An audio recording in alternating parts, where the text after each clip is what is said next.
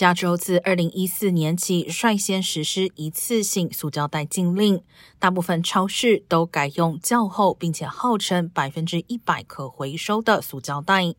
但加州检察长邦塔近日展开调查，认为塑胶袋制造商在可回收率上可能有夸大的情况，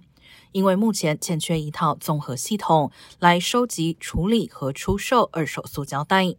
专家估计，美国仅回收百分之六塑胶，其余通常遭到燃烧、丢弃或堆填。